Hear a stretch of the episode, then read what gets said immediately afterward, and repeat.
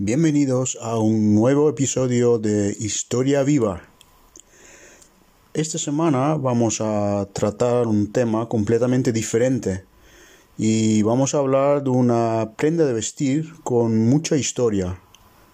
Se trata del pantalón vaquero o también llamado blue jeans o incluso tejano. Es una, eh, una prenda inmensamente popular que hoy en día se lleva en todo el mundo, ya que en nuestros armarios suele haber uno o varios vaqueros para su uso diario de forma casual o incluso últimamente en muchos ambientes más profesionales. A continuación vamos a descubrir sus orígenes y los distintos usos que ha tenido a lo largo de la historia. Los pantalones vaqueros todavía tienen una imagen atrevido.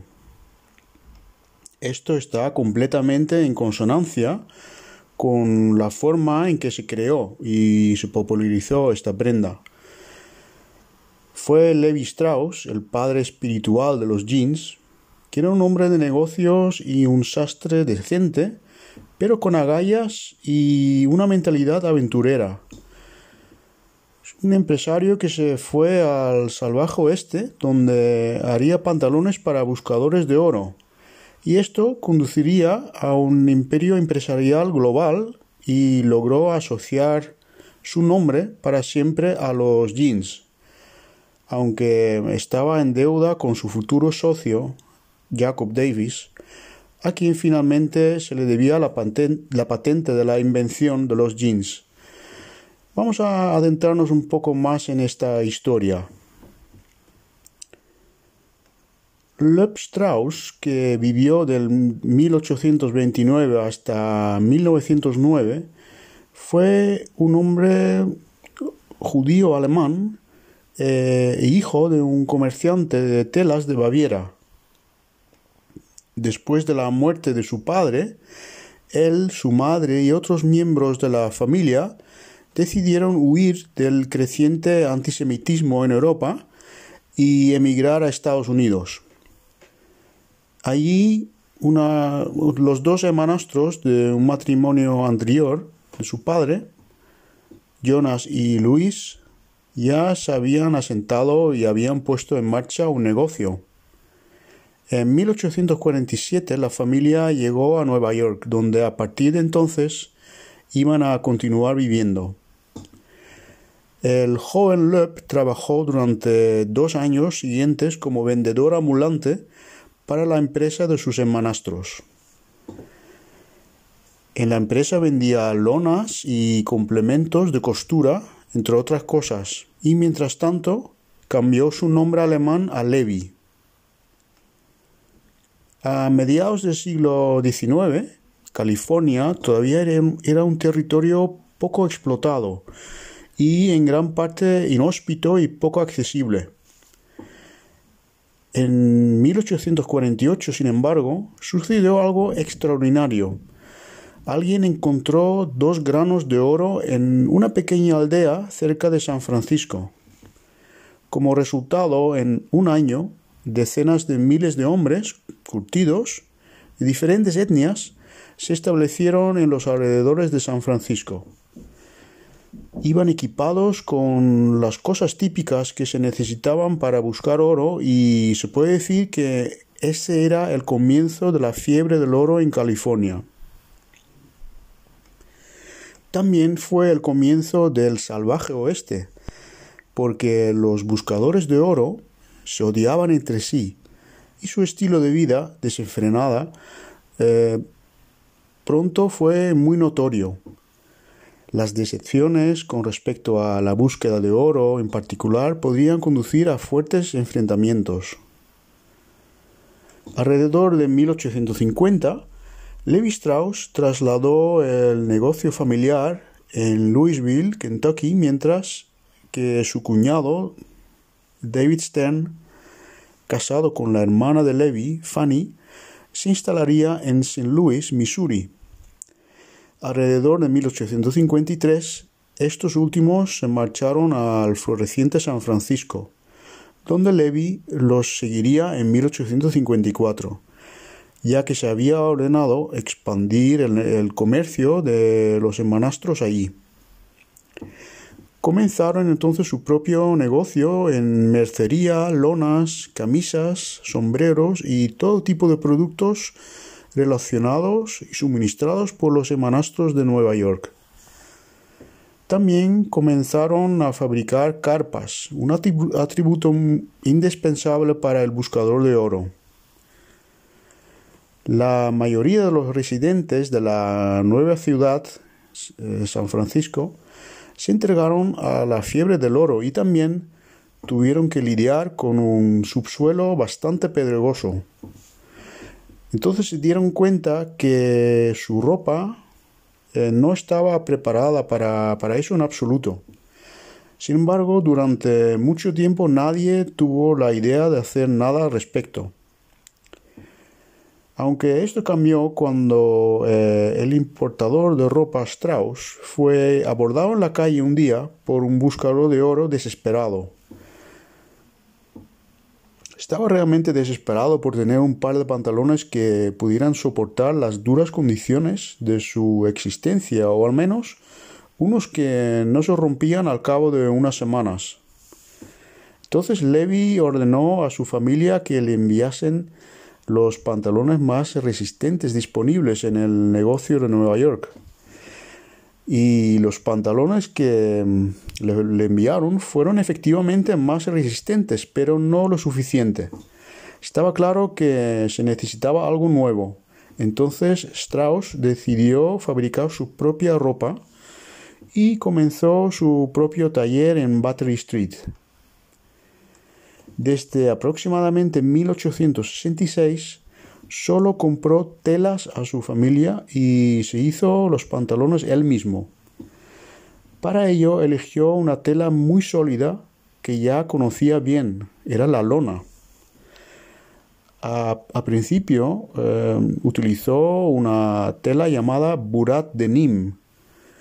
Era una lona marrón áspera de la ciudad francesa de Nîmes que eh, estaba tejida con desperdicios de algodón. Este material era indestructible, pero incluso para los duros buscadores de oro era demasiado áspera. Eh, decidió entonces emplear una tela llamada Serge de Nîmes. Era también un material resistente, pero más agradable y suave que el, que el burat. Serge, de Nîmes, se caracterizó por el hecho de que el hilo horizontal de la tela era azul índigo y el hilo vertical estaba sin, teñir, una especie de mezclilla. El azul se conocía como azul genovés, en francés llamado bleu de Gênes. De allí venía luego el nombre blue jeans en americano. Esta tela también consistía en algodón y la tela Serge de Nimes fue un tal éxito y sigue siendo hasta ahora la base de todos los tejidos de los vaqueros. Más tarde todas las prendas de jeans iban a ser marcados con el nombre denim.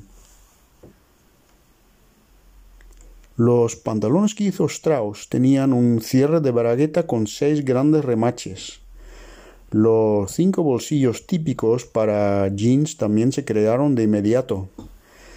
El pequeño bolsillo en la parte delantera derecha, que mucha gente aún desconoce su función, servía para guardar un reloj, aunque hoy en día la gente le da completamente otro uso. Por ejemplo, sirve para guardar billetes pequeños como los del metro. Sin embargo, en ese momento aún no se podía hablar de jeans hasta que no se formalizó una patente.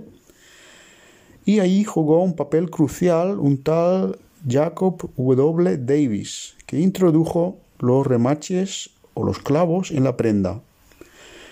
Jacob Davis era un estadounidense de ascendencia letona que había dejado Riga rumbo a Reno, en Nevada de oficio era sastre y a menudo compraba cosas a la familia Strauss, ya que Davis eh, tenía como clientes muchos mineros de diferentes tipos de metales preciosos.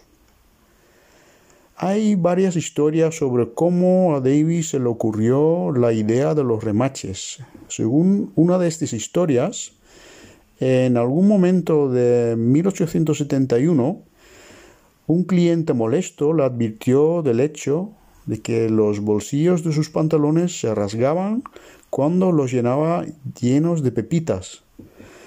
Davis vio una oportunidad para resolver este problema. También trabajó mucho con mantas para caballos que se sujetaban a las correas del arnés con remaches. Empleó algunos de esos remaches y los clavó en las costuras de los bolsillos del pantalón, como lo haría con una manta de caballo. El cliente quedó muy satisfecho y Davis se dio cuenta de que había tenido realmente una muy buena idea. Uno o dos años después, Davis le escribió una carta a Levi Strauss y le dijo que quería patentar sus pantalones remachados, pero le faltaban 68 dólares necesarios para hacerlo. Su idea realmente era compartir el botín con Strauss con la condición de que pagara por la patente. Su plan de distribución sería la siguiente. La familia Strauss obtendría los derechos de venta exclusivos para la costa este y Davis los del resto de Estados Unidos. Levi Strauss era, por supuesto, demasiado hombre de negocios para aceptar tal trato, pero estaba entusiasmado con los pantalones con remaches en los bolsillos. Strauss era un hombre legal. Le ofreció a Davis una sociedad en la firma de Levi Strauss Company y el contrato se firmó en mayo de 1873. Y Davis se convirtió en jefe del departamento de pantalones de trabajo. Strauss del resto de la ya grande empresa textil. Mientras tanto, una sucursal de la empresa fabricó su propia tela vaquera Aquella era un, poco más pesada que, que el original Sears de Nims. Strauss y Davis solicitaron la patente de forma conjunta. En un principio se les fue rechazada porque ya existía una patente similar sobre botas militares con remaches en las costuras. Por lo tanto, tuvieron que limitarse a la idea de remaches en los cinco bolsillos oblicuos del pantalón. Finalmente la patente fue concedida en 1873 y los primeros vaqueros, todavía conocidos como 501, ya eran bastante completos. La tela estaba determinada, los cinco bolsillos laterales estaban donde siempre, eh, se quedarían y la bragueta y los bolsillos estaban remachados. En ese momento los pantalones se conocían como overoles de cintura o pantalones de trabajo que terminaban en la cintura. En épocas posteriores los fabricantes quitarían los remaches reales de los bolsillos traseros porque dañaban demasiado los muebles y los reemplazaban con clavos decorativos planos. Los años 80 del siglo XIX fue el gran hito que convertiría a los vaqueros de Levi Strauss en ropa de diseño. Esto se debió a dos adiciones a los pantalones. En 1883 se cosió una forma de V con hilo naranja en los bolsillos traseros. Esa fue una representación simbólica de un águila. Se eligió el naranja porque es el más cercano al color de los remaches. En 1886 se añadió, la etiqueta que está incluso hasta hoy presente y representa a dos caballos intentando destruir a los Levis estirándolo cada uno por un lado. Levi Strauss construiría un gran imperio comercial y, paradójicamente, se volvió mucho más rico que los buscadores de oro para los que empezó a hacer sus pantalones. Sin embargo, Strauss murió en 1902, a la edad de 80 años, y no pudo ver cómo sus jeans conquistaban el mundo. Esta conquista tuvo lugar a partir de la segunda mitad del siglo XX. Durante la Segunda Guerra Mundial, los soldados estadounidenses usaban el pantalón vaquero en su tiempo libre. Como resultado, los blue jeans se asociaron cada vez más con el ocio y se fueron enfocando cada vez más hacia un nuevo público objetivo, los jóvenes. Los vaqueros perdieron su condición de pantalones del salvaje oeste y se convirtieron en un símbolo de rebeldía. Incluso había escuelas que prohibieron a sus estudiantes usar la prenda porque lo asociaban con la delincuencia juvenil. Esto tuvo un efecto contrario a lo que se pretendía. Los vaqueros iban a ser cada vez más atractivos para los jóvenes. Esta tendencia continuó en la década de 1960 y se convirtió en una verdadera prenda de la contracultura, especialmente en las marchas de protesta y otras formas de resistencia contra el orden establecido. Durante este periodo los jeans se extendieron desde Estados Unidos al resto del mundo. A finales de la década de 1960, Levi Strauss Company se convirtió en uno de los seis fabricantes de ropa más grandes de los Estados Unidos.